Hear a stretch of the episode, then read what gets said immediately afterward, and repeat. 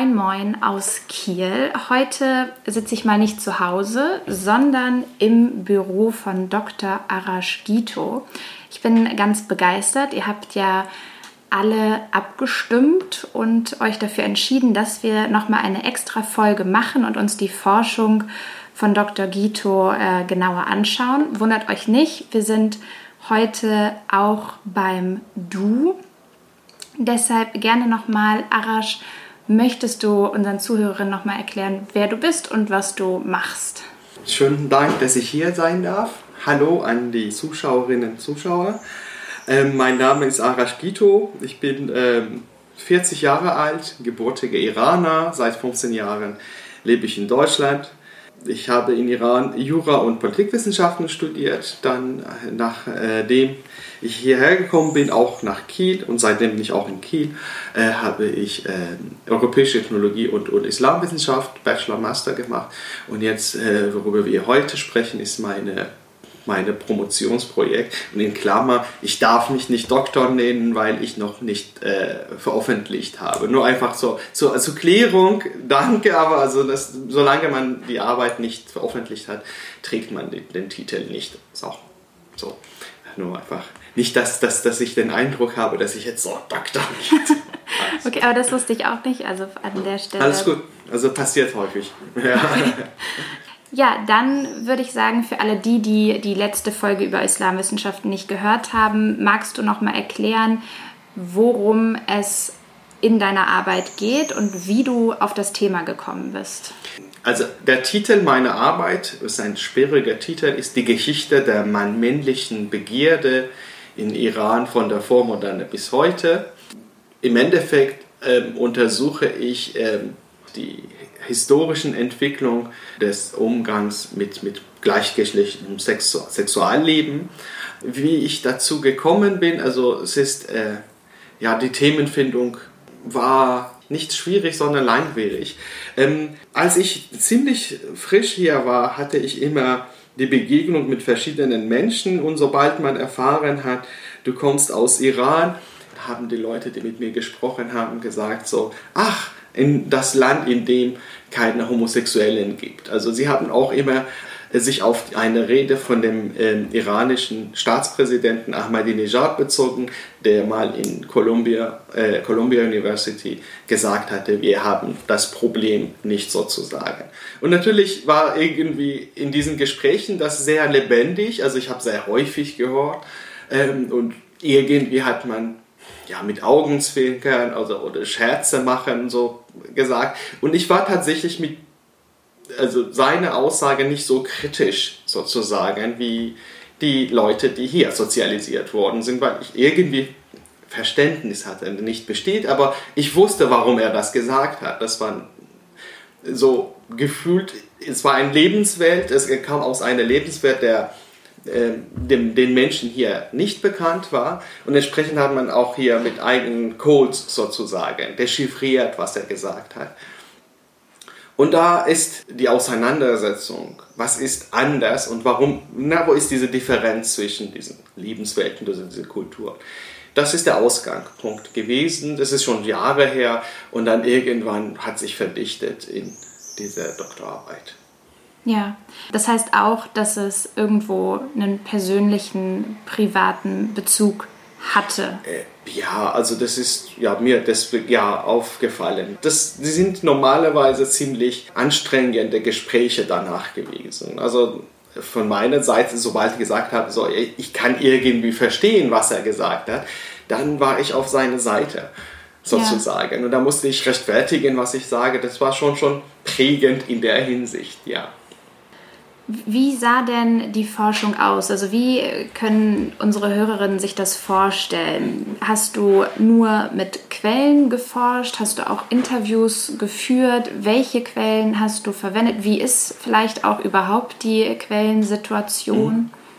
Natürlich gibt es in der Wissenschaft Auseinandersetzungen mit dem Thema Homosexualität oder, oder Sexualität im Vorderen Orient. Das gibt es. Äh, der Stand der heutigen Wissenschaft, was heißt der Stand? Also eine der prägenden Meinungen bzw. Thesen Ähm, hier ist das ähm, die muslimischen äh, Gesellschaften, bei denen man heute äh, Intoleranz feststellt, tatsächlich vor der Begegnung mit der westlichen Welt, mit dieser imperialistischen, kolonialistischen westlichen Welt, also ein anderes Lebenswelt hinsichtlich der Frage der Sexualität hatten, entsprechend toleranter gewesen sind. Und das ist was, was in der Wissenschaft und auch in den Medien ziemlich häufig präsent ist, dass das Homophobie zum Beispiel, was man heute in der muslimischen Gesellschaften wahrnimmt, ist eigentlich importierte Homophobie, weil man irgendwann die Kategorisierung der westlichen Welt übernommen hat. Und dann davor gab es dort auch keine Homosexualität, so wird argumentiert, und die Menschen wurden nicht stigmatisiert. Das ist, ähm, wenn man heute so eine Frage hat, nach der Situation der Begierde in der vormodernen liest man, oder, oder heute liest man solchen Aussagen. dass das davor war tolerant und, und pluralistisch und dann kam 19. Jahrhundert viktorianische Moral gepaart mit, mit der westlichen Sexualwissenschaft und hat die lokalen Strukturen beseitigt. Das ist der Stand gewesen. Aus meiner Sicht war diese Erklärung nicht zufriedenstellend. Also ich habe viele Fragen äh, gestellt. Ja, dann warum ist alles so anders? Die erste Frage, warum gibt es doch diese große Diskrepanz zwischen Umgang mit, mit der Begierde in den ähm, nahostlichen Gesellschaften, mit den gleichgeschlechtlichen Begierden? Also Homosexualität sage ich nicht, weil ich äh, Homosexualität erst dann sage, das ist nur ein Nebensatz, äh, wenn, wenn Menschen sich selbst als homosexuell wahrnehmen. Also das heißt, deshalb, deshalb sage ich immer gleichgeschlechtlichen Begierde. Dann fragt man sich, wenn Sie übernommen haben, äh, warum ist alles so anders? Ganz einfach gefragt. Ne? Warum findet man äh, Verhaltens- und Denkweisen, Verhaltensmuster, äh, äh, die tatsächlich in der Vormodernen existiert haben und bis heute auch irgendwie nicht heterosexuelle Sexualität regulieren sozusagen. Also ähm, das war auch der Grund, warum auch Sekundärliteratur meine Frage nicht beantwortet hat. Das ist die erste Stufe, danach zu suchen. Und ähm, dann habe ich dann meine, meine Forschung, meine These also aufgeworfen. Ähm, ich habe, also ich muss dann nochmal zurück zu der Literatur gehen. In der Literatur sagt man, wie gesagt, ähm, die heutigen muslimischen Gesellschaften sind geprägt durch diese Begegnung mit dem Westen. Also in, zu, in dieser Begegnung sind äh, zwei ähm, Diskursen entstanden, einmal reformistisch-modernistische und einmal islamistische. Das heißt, diese zwei moderne Strömungen in den ähm, nahostlichen Gesellschaften, also mindestens Hauptströmungen. Und man sagt, diese beiden sind ähm, halt beide in ihrer Denkweise, in ihrer Wissenordnung modern. Ähm, dann habe ich mich gefragt, wann genau diese Modernisierung in, in der Frage Sexualität stattgefunden hat. Also, und dann habe ich diese Zeit, äh, ähm, also auf diese Zeit fokussiert und, und die These aufgestellt, dass neben diesen beiden Strömungen bzw. beide Denkweisen, was, was man als Islamismus oder Modernismus bezeichnet, mit diesen Bezeichnungen muss man auch ein bisschen kritisch sein, ähm, inwieweit die traditionelle Lebenswelt, also sage ich mal die Modernisierung, äh, überlebt hat. Ganz ja. einfach gesagt. Ähm, und die, meine These war, dass, dass, dass die traditionelle Art und Weise der Welt zu interpretieren, die sexuelle Welt zu interpretieren, hat doch diesen Prozess überlebt sozusagen, beziehungsweise ist heutzutage auch dominant in der nahostlichen Gesellschaften, in meinem Fall Iran, habe ich untersucht. Ja. ja. Gut. Hatte das einen bestimmten Grund, warum du dich für den Iran entschieden hast oder ist es einfach nur, weil du selber aus dem Iran kommst? Ja, ich habe einen anderen Zugang zu der Gesellschaft. Das ist der Grund. Ich hätte auch äh, über eine andere mm, Gesellschaft machen können. Also sprachlich natürlich war das für mich sehr ähm, vorteilhaft weil ich wollte auch wirklich, ich habe eine große Menge an Quellen gesichtet und verschiedenen Quellen. Und man muss auch ein bisschen langfristige Kenntnis über die Sachen haben. Und das habe ich mir zunutze gemacht. Und deswegen habe ich mich für Iran entschieden, weil ähm, in das Feld reinzukommen in eine andere Gesellschaft durchaus schwieriger wäre. Außerdem gibt es auch äh, zum Beispiel äh, zu Ägypten gibt es eine sehr gute, so, also eine sehr aktuelle Forschung. Also äh, ähm, eine, eine Wissenschaftlerin, die ähm, dazu forscht. Das heißt, das wäre nur Wiederholung. Der Vergleichswert war höher, wenn man, wenn ich Iran. Und Iran ist auch ziemlich aktuell, wenn es um LGBT-Fragen äh, der westlichen Welt geht. Weil, weil Iran also diese, diese Hinrichtungen hat, beziehungsweise diese Paragraphen hat kriminalisiert, einen gleichgeschlechtlichen Akt, und äh, kommt immer wieder also, zu, also Immer wieder liest man Nachrichtenzeilen, dass das über Hinrichtungen im Iran wäre auch ähm, vielleicht deswegen auch interessanter gewesen als vielleicht Jordanien. So.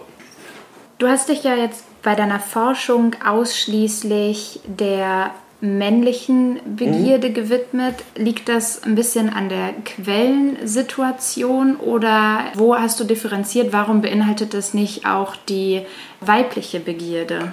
Also weibliche Begierde an sich findet man in den historischen Quellen schon hier und da was, was man machen kann. Leider zu gleichgeschlechtlicher Begierde, zu Begierde der Frauen, also so ähm, findet man nicht wirklich viel sowas. Hier und da findet man vielleicht in einem Gedicht eine Verse, der das thematisiert, aber so richtig äh, Thema der schriftlichen Kultur dieser Zeit ist das nicht gewesen. Ne? Also das ist eine Welt, der, äh, die tatsächlich aus der männlichen Perspektive geschrieben wird und sehr wenig sich dafür interessiert.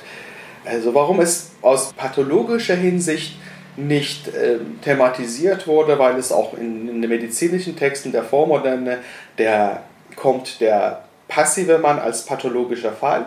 Ähm, bei Frauen kenne ich nichts ähm, in den medizinischen Te Texten. Ähm, kann wahrscheinlich damit zu tun, dass, dass, dass die männliche Rolle ähm, so nachvollziehbar war, dass, dass alle die männliche Rolle spielen wollen. So ein Mann, eine Frau, die aus deren Sicht dann männliche Rolle spielt, wenn, wenn sie mit einer anderen Frau Geschlechtsverkehr hat, ähm, dass man das nicht so als schlimm gesehen hat. Wie, wie würdest du denn allgemein, um nochmal auf das Ergebnis vielleicht auch der Arbeit zu kommen, beziehungsweise auf die Grundsituation und dann dein Ergebnis, wie würdest du denn die sexuelle Vorstellung oder die, die Situation in der Gesellschaft äh, beschreiben oder vielleicht eher der, die Entwicklung? Hm, okay. Also die Entwicklung war auch, äh, das ist auch eine sehr gute Frage, sehr passend auch zu meiner Arbeit, weil ich habe auch ähm, chronologisch gearbeitet. Also ich kann auch ein bisschen sagen zu den drei Kapiteln, was ich geschrieben habe. Im ersten Kapitel habe ich äh, die vormoderne Welt also äh, untersucht in den mittleren Kapitel, im zweiten Kapitel habe ich die Ära der Modernisierung, also 19. und 20. Jahrhundert, beziehungsweise Ende 19. Jahrhundert bis Mitte 20. Jahrhundert. Und dann ähm, bin ich gesprungen zum heutigen Iran. Also in allen diesen Kapiteln also hatte ich diese These, dass diese traditionelle Lebenswelt, so ganz grob gesagt, ähm, fortbestanden hat. Daher musste ich zunächst mal definieren, was meine ich damit? Was meine ich mit diesen traditionellen Lebensvorstellungen? Da habe ich dann im ersten Kapitel äh, mich damit auseinandergesetzt und äh, also du hast vorhin gefragt, welche Quellen, also ich habe mich beantwortet, aber ich mache dann jetzt dann zu jedem Kapitel, Quellen waren auch schriftlichen, literarischen, medizinischen, also rechtlichen Texten, also alle mögliche, was, was man zu Begierde, also gleichrechtliche Begierde auf Persisch oder Arabisch zu dieser Zeit findet. Und äh, also ich, ich fasse dann ganz kurz zusammen, also was, was, was dabei rausgekommen ist. Na, also dass, dass die vormodernen Vorstellungen, das ist auch nichts Neues, was ich jetzt, erste Zeile ist nichts Neues, sondern man wusste da, davor.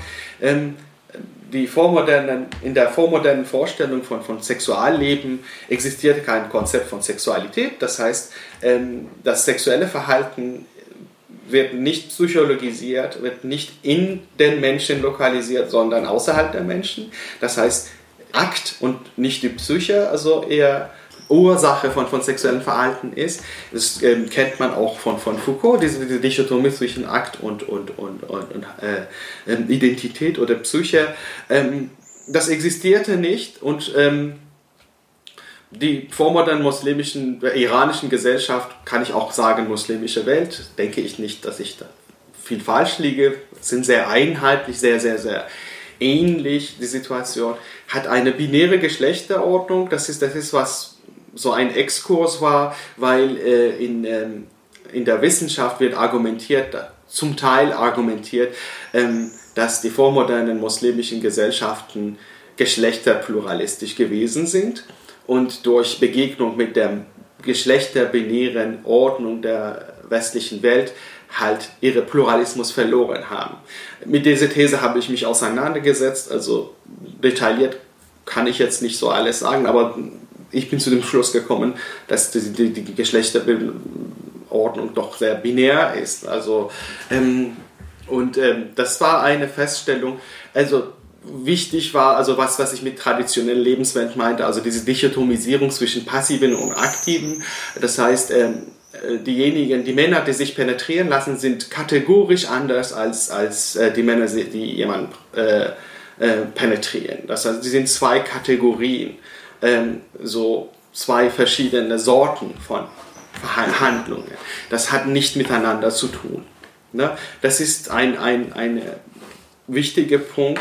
Und, und äh, dass das, das äh, dadurch, dass das aktorientiert ist und nicht psychoorientiert, es wird nicht psychologisiert oder, oder, oder, oder pathologisiert, äh, ist der herrschende Diskurs der rechtlich-moralische Diskurs. Ne? Das heißt, das Recht, das ist viel wie europäische Vormoderne, dass das, das also, äh, kirchliche Recht also halt ähm, bestimmt hat, was sexuell richtig oder falsch ist. Dort ist auch nicht anders, dass das, das Recht bestimmt, dass, ähm, was falsch und äh, Moral, Schrägstrich, Recht entscheidet, was falsch und richtig ist. Und ähm, da sieht man auch, dass es auch durchaus eine äh, heteronormative, aber mit Vorsicht gesagt, heteronormative binäre Ordnung geherrscht hat. Also alles andere wird, wird äh, kriminalisiert oder sanktioniert, also alle anderen Verhandlungsweise. So, die sind ungefähr die Punkte, die ich mitgenommen habe aus dem ersten Kapitel. Also im zweiten Kapitel habe ich mich gefragt, dann in warum, also der Grund, warum man überhaupt meint, also in der Wissenschaft nochmal zurück, also so eine zweite Frage, wo man findet, ähm, der Grund, warum ähm, man heute sagt, die muslimische Gesellschaften hätten die westliche Ordnung übernommen, ist die Beobachtung der Heterosexualisierung der Gesellschaft sozusagen. Es gab davor diese Form von, von Liebe zwischen erwachsenen Männern und, und heranwachsenden Männern, so Knabenliebe mit Vorsicht gesagt. Ähm, und das verschwindet innerhalb von 19. und 20. Jahrhundert komplett aus der äh, urbanen Leben äh, des urbanen Lebens der nahostlichen Gesellschaften. Es ist wirklich so, davor ist es extrem verbreitet und danach ist es extrem verpönt. Und das nimmt das behauptet man, das ist ein Indiz dafür, dass, dass, dass die Menschen damit angefangen haben, ähm, halt gleichgeschlechtliche Liebe zu ähm, verurteilen, äh, während sie davor ganz tolerant gewesen sind. Na, also das Verschwinden von diesem Phänomen. Und dann habe ich dann die Argumente von den Modernisten angeschaut, die gegen dieses Phänomen gesprochen haben. Also die Texte, die ich dann untersucht habe, sind, sind Texte, die in Iran äh, Intellektuellen von Ende 19. Jahrhundert bis 1930 geschrieben haben. Und dann habe ich geguckt, wie sie argumentiert haben gegen dieses Phänomen. Also ob man behaupten kann, also ich habe natürlich behauptet durch meine These, sie hätten keine Ahnung von dem westlichen Sexualitätsdiskurs.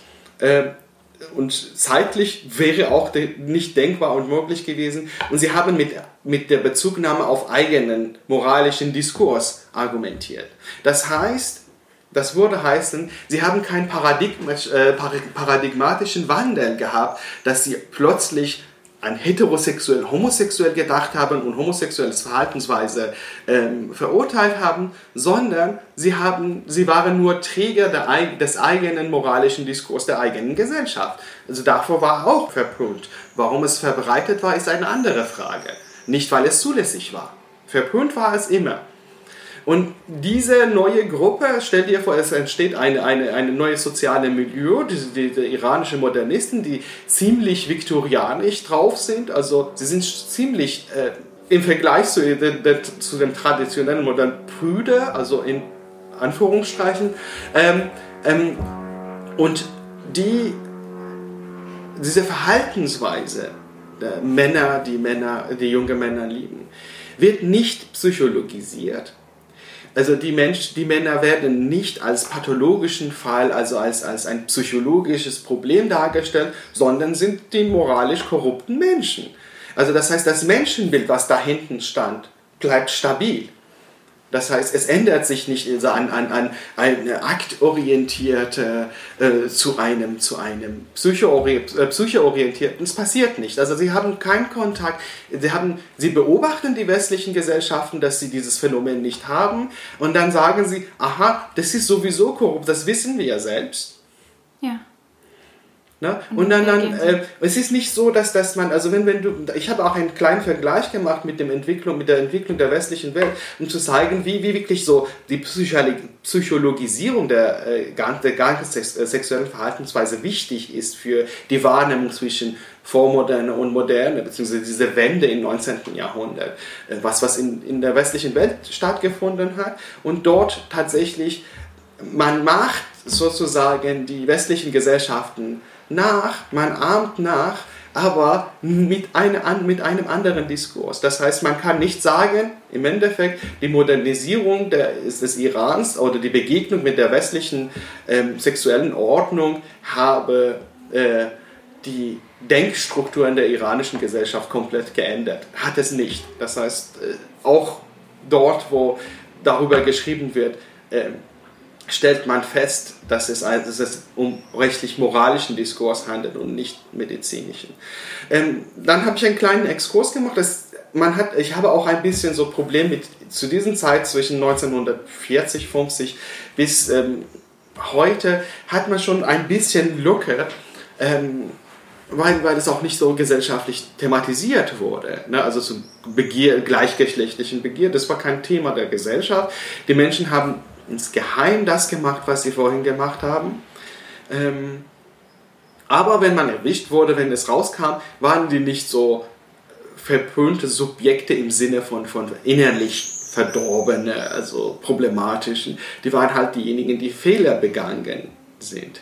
Und das ist, das ist, na, also das ist die Art und Weise, die man in der Vormoderne, das ist die vormoderne Lebenswelt.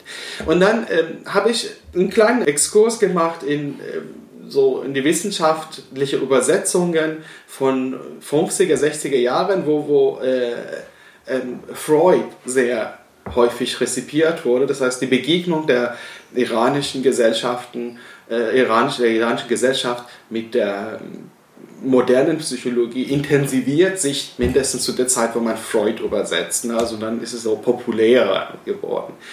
Ähm, aber in dieser Zeit gibt es so zwischen der westlichen Welt, der westlichen Welt und der nahostlichen Gesellschaften hinsichtlich der, des Umgangs mit, mit, mit, mit, mit gleichgeschlechtlichen Begierde kein Konflikt. Warum? Eine Seite ähm, verurteilt das medizinisch, eine Seite verurteilt das moralisch. Das Ergebnis ist Verurteilung. Das heißt, die Andersheit der anderen wird nicht sichtbar. Das heißt, die westlichen Gesellschaften sehen nicht, ne, also, also es wird nicht auch thematisiert in, in interkulturelle Dialog, andere Themen. Also zu diesem Zeit ist eher Frauenthema auch, wenn überhaupt, thematisiert. Ähm, also, ähm, und dieser moralische Diskurs kann neben dieser, dieser psychologische Diskurs existieren. Also besonders wenn es nach, also es ist ganz spannend, Freud hat diese Vorstellung, dass, dass die Menschen so, so sexuell neutral geboren werden und im in der kindlichen Phase irgendwie eine Prägung bekommen. Ne? Äh, das ist sehr kompatibel zu der ähm, vormodernen Vorstellung der muslimischen Welt, die sagen, durch Wiederholung kann man etwas bekommen. Also beide sind erwoben, beide Eigenschaften sind erwoben. Also es gibt auch, es kommt nicht zu einem großen es hat kein, kein diskursiven, diskursiven äh, Konfliktpotenzial, die Situation. Ändert sich natürlich in 1970er, 80er, also ab, ab der Zeit, wo, wo Emanzipationsbewegungen kommen, dass das, das nicht, äh, nicht der ähm, Homosexuelle ist der Perverser, also, aber na, so, so eine Bewegung kommt, dass man sagt, warum überhaupt sollte das Sexualverhalten einer Person Gegenstand der Regulierung sein, sei es medizinisch oder rechtlich und so weiter. Das ist das Problem der Gesellschaft, die diese Sachen regulieren möchte. Dann haben wir diese Emanzipationsbewegungen und äh, dass man dann entkriminalisiert, entpathologisiert und versucht, beziehungsweise die Utopie hat, so Gleichberechtigung, Normalität und so weiter. Ne? Also so ne, diese Bewegung der 1970er. Das ist die zweite Wende ähm, der westlichen Welt da, da entsteht auch dann erstmal Konflikt mit den anderen ja, okay. Lebenswelt. Das heißt, an sich, wenn ich es richtig verstehe, gab es nicht wirklich eine Entwicklung hin zu einer Homophobie, sondern es war eine Grundhaltung, Grundstimmung schon immer in der Gesellschaft gegenüber dieser anderen Form von Sexualität und dann wurde das quasi durch die. Äh, ich verstehe es nicht ganz richtig. Okay, ich, nee, nee.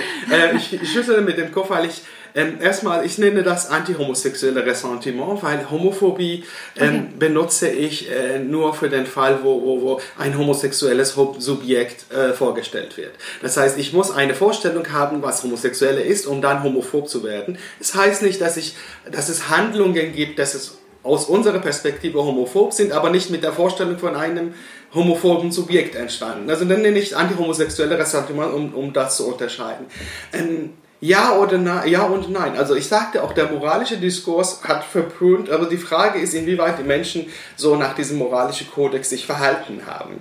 Generell ist es nicht der, also es scheint nicht, also da ändern wir vielleicht ein bisschen so zur Justizgeschichte, äh, machen wir ganz kurz zwei Zeilen nur. Ähm, die Frage ist, inwieweit die vormodernen muslimischen Gesellschaften den Anspruch und die Mittel dazu hatten, ihre eigenen rechtlich-moralische Vorstellungen umzusetzen. Hatten sie nicht gehabt, so auch, auch Ehebruch hat man nicht so richtig konsequent verfolgt. Also, na, also es gibt sehr wenig, also auch in Strafgeschichte, in Justizgeschichte wenig. Das ist eine andere Frage, aber an sich äh, man war tolerant gegenüber, also man ist vielleicht auch heute noch auch so tolerant, also das hat sich auch vielleicht nicht geändert, ähm, aber das war nicht richtig. Das ist, das ist der Punkt, was ich ähm, ähm, betone, dass das auch in der vormodernen Gesellschaften der muslimischen Welt war die Sache, also aus der rechtlich-moralischen Perspektive falsch.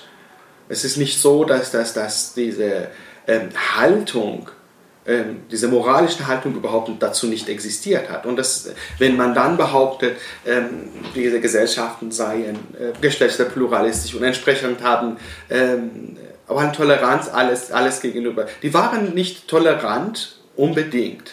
Das gegenüber. So, so, so, so, so. Das Wort Toleranz ist auch, auch ein bisschen äh, problematisch. Die vormodernen Gesellschaften hatten eine Vorstellung, eine moralische Vorstellung.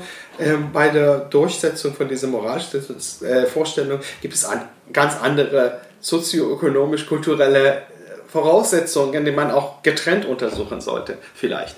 Ähm, und was man heute als Homophobie empfindet, das was, was vielleicht, wenn ich deine Frage richtig verstanden habe, sind Überbleibsel von, von, von vielen äh, also ich meine, dass dieser traditionelle Diskurs hat antihomosexuelle beziehungsweise also Elemente, also es also das ist so, dass der passive Mann, also so zum Beispiel äh, extrem marginalisiert wird, der effeminierte Mann, also ein Mann, der aus deren Sicht sich ein bisschen feminin näher, also verhalten, was ein bisschen so weiblich aufgetreten ist. Und das sind, das sind die Kontinuitäten. Was ich damit meinte auch, ist, dass das, was man heute als Homophobie wahrnimmt. Und ähm, wenn, wenn zum Beispiel, wenn, wenn Ahmadinejad, kommen wir zum dritten Kapitel, sagt, wir haben keine Homosexuellen, für ihn ist Homosexuelle jemand, der eine gewisse Lifestyle also nachahmt. Das ist eine Lifestyle. Das heißt, die Menschen können sich dafür entscheiden, schwul zu werden oder homosexuell zu werden. Aus unserer Perspektive ist absolut Nonsens, sage ich einfach so. Inhaltlich bin ich auch nicht damit einverstanden, aber ich kann erklären, warum er das sagt. Weil er tatsächlich in einer Lebenswelt lebt, wo ähm, sexuelle Handlungen zu sexueller Identität führen. Und das ist nicht nur bei ihm. Zum Beispiel, ich habe Gerichtsakten geguckt von, vom obersten, iranischen obersten Gerichtshof, dass der praktisch zuständig ist für, für jede, äh, jeden Urteil mit, mit Hinrichtungen. Das ist, das ist das oberste Instanz. Also so, wenn du die Argumente von, von Richtern da anschaust, bei den Fällen, wo zwei Männer deswegen verurteilt worden sind, äh, merkst du, dass sie überhaupt keine Vorstellung vom, vom homosexuellen Subjekt haben. Ne, also sie, sie sind so weiterhin sehr aktorientiert, sie ähm, haben auch tendenziell auch, man sieht auch diese traditionelle Neigung, nicht zur Hinrichtung kommen zu lassen. Im Gegenteil, was man hier behauptet wird. Ist, ich meine nicht, dass keine Hinrichtungen stattfinden. Ich möchte auch nicht Hinrichtungen äh, rechtfertigen. Ne? Sind, es soll nicht falsch rüberkommen. Aber die einzige Sache, was ich jetzt hier sage, dass diese Personen in dem Moment, wo sie sich damit beschäftigen, denken nicht so, ha, wir haben einen Homosexuellen erwischt denken sie nicht so. Siehst du auch nicht in, in, in den, ihren Argumentationsweise, dass sie über diese Akt reden. Und Vergangenheit relativ egal ist. Es gibt zum Beispiel, du siehst Leute, die wiederholt erwischt werden, sage ich mal. Und die, die sagen auch, ähm, das hat damit nichts zu tun. Das ist die Zukunft. Und dann stell dir vor, du hast so eine Lebenswelt, wo du denkst, äh, Menschen äh, erwerben ihre sexuelle Verhaltensweise von der Umgebung. Also wenn Sie ähm, pornografisches Material äh, schauen, können Sie schwul werden. Und das ist nicht nur auf, auf so Regierungsebene, was mich auch gestört hat, das ist ein gesamtgesellschaftliches Phänomen. Ähm, die Menschen, die sie selbst, also ich habe um das zu zeigen, dass die Subjekte auch selbst so wahrnehmen. Also ich habe ähm, einen, einen iranischen Pornoblog untersucht. Also es ist ein Blog, wo, wo die Nutzerinnen und Nutzer ähm, können eigene Geschichten hochladen. Und auch unter anderem Geschichten, die homosexuelle Geschichten sind. Und da siehst du, ähm, dass die Menschen, das, da habe ich dann untersucht, was, wie nehmen sie sich wahr, die Menschen, die das machen, äh, und wie nehmen sie ihre Sexualität, Sexualität ihres Partners war und so weiter und so fort. Und da siehst du auch, dass das, dass das sehr häufig zu lesen ist, ich bin schwul geworden, der hat mich schwul gemacht. Na, also durch ein, einmalige Penetration, zum Beispiel, das ist auch eine vormoderne Vorstellung. Äh, eine Penetration führt dazu, dass, es, äh, dass man danach süchtig wird, weil jeder Mensch danach äh, da, daran äh, Spaß hat sozusagen. Also wird es nicht ganz als Leidenschaft gesehen, sondern eher als Krankheit, Laster, woran man. Nein, es ist nicht unbedingt, dass es kon äh, negativ konnotiert ist. Nein, also ah, es, okay. ist, es ist nicht so, dass die, dass die Leute da, die erzählen, also diesen, erzählen ganz stolz äh, diese, diese Geschichten halt. Also wie sie erklären, ich bin zum Schwulen geworden. Ja. Ne, also auch unter Subjekten. Und ich möchte aber jetzt damit nicht sagen, wie ich rede auch immer in diesem Kontext, also ich betone immer auf diesen traditionellen Diskurs oder diesen traditionellen Lebenswelten.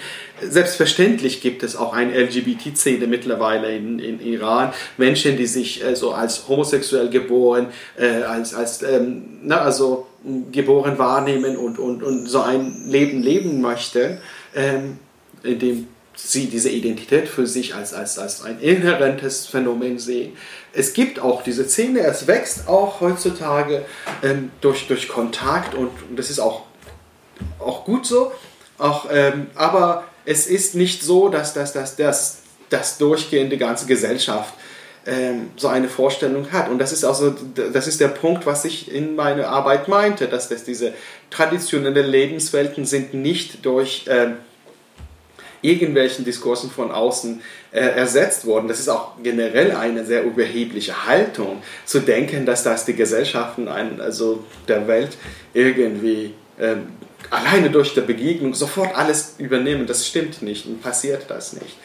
Und, und ja, die Konflikte von heute sind, sind eher Konflikte zwischen auch diese LGBT-Menschen und, und, und auch ihrer Umgebung, nicht nur mit dem Staat. Also diese Vorstellung, dass, dass der iranische Staat scharf drauf ist, sozusagen, so wirklich so, äh, da lauert, um, um homosexuellen Menschen so zu, zu verurteilen und zu verfolgen, das stimmt nicht. Auch wenn meine Aussage nicht bedeutet, dass die Menschen äh, in Sicherheit und, und Glück leben. Nein, das meine ich nicht, aber dass, dass es auch von der staatlichen Seite irgendwelche homophoben Richter äh, nach, nach Schwulen also jagen, das passiert nicht. Okay. Zum Glück und hoffentlich mindestens in dieser Hinsicht so bleibt so.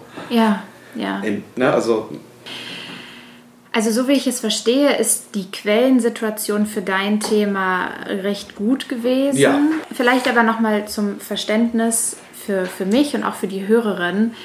Du hast ja vorhin schon gesagt, Toleranz in Anführungsstrichen. Wie sah denn eine Ahndung aus? Wurde bestraft oder kann man vielleicht gar nicht von Bestrafung reden und äh, muss man da vielleicht eher davon sprechen, dass man gesellschaftlich geächtet oder ausgestoßen wurde, wenn man quasi eine männlich gleichgeschlechtliche Begierde ausgelebt hatte?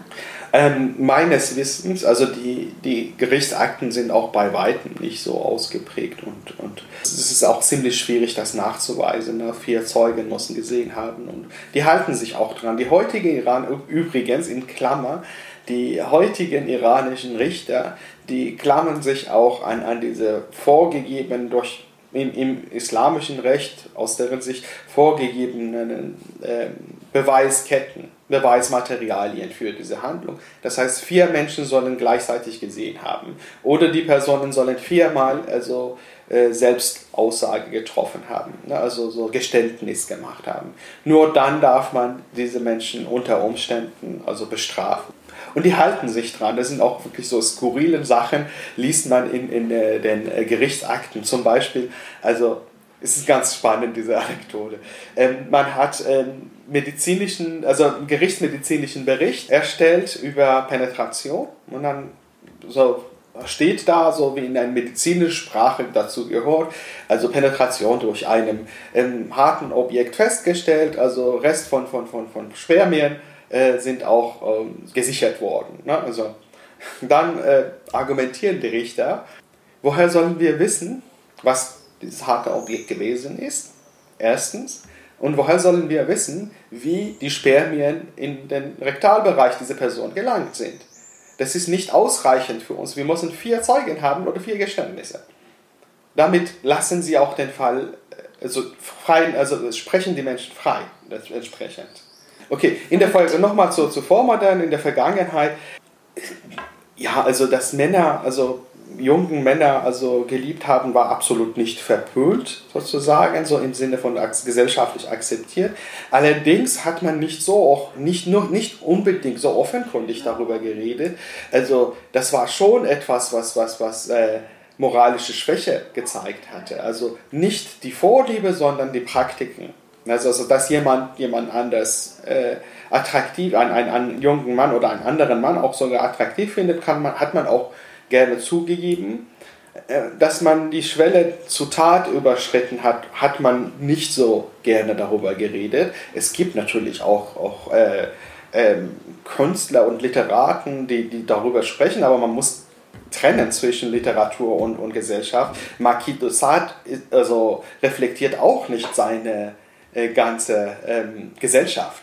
Ne? Ja. Warum soll man dann Abu Nawas nehmen und sagen, dass, dass, dass er doch, ne, also es ist wichtig, dass es, wir haben literarische Quellen, man muss auch da reflektieren, das ist also literarische Quellen sind nicht nur notwendigerweise, sage ich nicht über die, die, die Realitäten der Gesellschaft, ähm, aber Vergewaltigungen hat man geahndet. Also auch nicht mit dem Tod, sondern zum Beispiel mit ähm, Enteignung, als öffentliche Demutigung wie Peitschen oder sowas. Also die haben auch manchmal Ohren und manchmal man kastriert hat man auch häufig. Also, aber danach war auch alles gut. Ne? Also zum Beispiel im Iran gibt es einen Visier, das ist ein großer, mächtiger Bürokrat, der davor kastriert wurde, weil er in einem Fall als schuldig gesprochen hat, wurde wegen Missbrauch eines Jungens, also Vergewaltigung. Danach wurde er auch freigesprochen und da hat man so äh, alles gemacht, aber danach konnte er weiterleben in der Gesellschaft. Also so, so, so abgestoßen ist, ein Großvisier geworden. So, gibt es auch zum Beispiel noch anderen äh, Menschen, also ich denke, wenn ich mich nicht irre, äh, es gibt auch ein, ein, in Seldschukenzeit ein, ein Visier zum Beispiel, der auch so einen Fall hatte und, und Eunuch wurde. Also, aber das hinderte nicht daran, ähm, dass sie Teil der Positionen, ja. Ja, total faszinierend. Es scheint auf jeden Fall so, dass sie für die Tat bestraft wurden, danach aber die Chance hatten, davon frei weiterleben zu können. Ja, das, die wurden nicht markiert, nicht normalerweise. Natürlich, wenn sie in, in ihrer wahrscheinlich sozialen Umgebung wusste man, na, also das ist auch so, das ist auch eine andere Geschichte, dass das ist also in den Face-to-Face-Beziehungen wusste man und, und hatten auch wahrscheinlich bestimmt auch weiß ich nicht, gelästert und, und, und ein bisschen sozial ausgegrenzt oder möglich. Aber so, so irgendwie ähm, generell Verfolgung, also die Initiative, also Verfolgung gegen bestimmte Taten zu nehmen, ist generell ein, ein wenig beobachtbares Phänomen, finde ich, in, in, in, in der äh, Justizgeschichte der vormodernen Muslime. Ich bin kein Experte, da muss ich auch wirklich vorsichtig sein, ähm, aber ich denke schon, dass, dass, dass, dass, dass die Justiz hauptsächlich zur Beseitigung der Privatangelegenheiten da war und nicht so, so, so irgendwie Strafämter, die Leute systematisch verfolgen, gibt es weniger. Sage ich vorsichtig, aber nur das. Ich bin, wie gesagt, keine Experte da. Ja, ich habe noch eine, eine letzte und ich glaube sehr wichtige Frage. Du sprichst das ja in deiner Arbeit an, dass es nicht ein Phänomen der Religion ist oder nicht ausschließlich, sondern dass das vor allen Dingen ein Phänomen der Gesellschaft mhm. und damit auch der insgesamten Kultur ist. Und du sagst ja auch äh, hier ganz oft, äh, bringst das ja mit, dem mit den Traditionen in Bezug. Magst du das vielleicht für die Hörerin noch mal genauer erklären? Ja, das ist auch ein ganz wichtiger Punkt. Das ist eine ganz gute Frage. Äh, häufig lesen wir hier also die Auseinandersetzung, duldet Islam Homosexualität? Na, diese, diese Frage, wie ist die Haltung des Islam zur Homosexualität? Äh, die Frage ist an sich falsch. Also die Religion ist, was die Menschen aus ihrer Religion machen. Ähm, also ich meine, Sodomie ist auch ein christliches Konzept. Also man hat auch, ne, also es ist nicht die Religionen, die also als Handlungsmotiv von, von Menschen äh, äh, fungieren. Das heißt, also die Religionen sind an sich, also alte Texte, also diese, diese, diese, diese Texte, die in Antike geschrieben wurden, die in eine andere Lebenswelt geschrieben worden sind, sehr mehrdeutig sind, sehr vielstimmig sind. Also ich meine, du kannst also die Frage beliebig stellen, ob jene Religion, Religion der Friede oder was auch immer ist. Also ich finde die Frage sehr problematisch, überhaupt da, davon auszugehen, dass das eine Religion per se bestimmte Eigenschaften hat. Also ich meine, Kreuzzüge sind, sind christliche Bewegungen. Na, also so, so Christentum hat auch äh, für ähm, also äh, Aggression, also Aggression gerechtfertigt. Und jetzt heute sagt man aus Christentum ist, ist äh, Religion der Friede, weil die Gesellschaften daraus das gemacht haben. Also davor war es nicht. Deshalb, das heißt, ein, ein, ein, äh, eine Religion an sich und per se ähm, hat keine feste Eigenschaften und entsprechend sind, ist die Frage falsch zu, zu, zu ähm, äh, fragen, ob äh, Islam homo oder homofeindlich oder homofreundlich ist, ganz, ganz grob gesagt, ähm, sondern wie die Gesellschaften ihre Religion interpretieren. Das ist die entscheidende Frage. Das heißt, man kann nicht sagen, dass das Christentum homosexualitätsfreundlich gewesen ist immer. Nein, das ist ziemlicher Nonsens. Ja. Und entsprechend ähm, ist es falsch, also den Fokus darauf zu legen. Also natürlich ist es die Aufgabe von, von muslimischen Theologen, sich damit auseinanderzusetzen und sagen, wie interpretiere ich meine Religion? Das ist, äh, die Muslime selbst sich damit auseinandersetzen und, und, und, ihre Religion interpretieren. Also gilt wirklich für, für viele diesen Fragen, die man heute also immer an Religion stellt, ob Islam so ist oder ob Christentum so ist und so weiter. Das ist, finde ich, so, so, so nicht zielführend. Also ich meine, man kann jede Frage stellen. Es ist nicht zielführend. Also daher habe ich auch sehr wenig mit der Religion mich, mich auseinandergesetzt, weil, weil ähm, wichtig ist, wie die Akteure gelebt und, und interpretiert haben. Ja, und dann ja auch argumentiert haben. Ja, dann, ja ich finde es äh, spannend. Ich kann nur sagen, wenn ihr Fragen an mich oder an Arash habt, dann schreibt uns. Ihr ja. findet die Kontaktdaten ja auf der Institutsseite. Die packe ich auch nochmal in die Show Notes. Oder ihr schreibt mir einfach bei Instagram oder bei der offiziellen Was steckt dahinter Mail. Und dann kann ich mich nur bedanken. Und, Vielen äh, Dank, dass wünsche einen schönen Tag. Ja, ich wünsche dir auch einen schönen Tag und viel Erfolg ne, mit deinem großartigen Podcast. Tschüss. tschüss.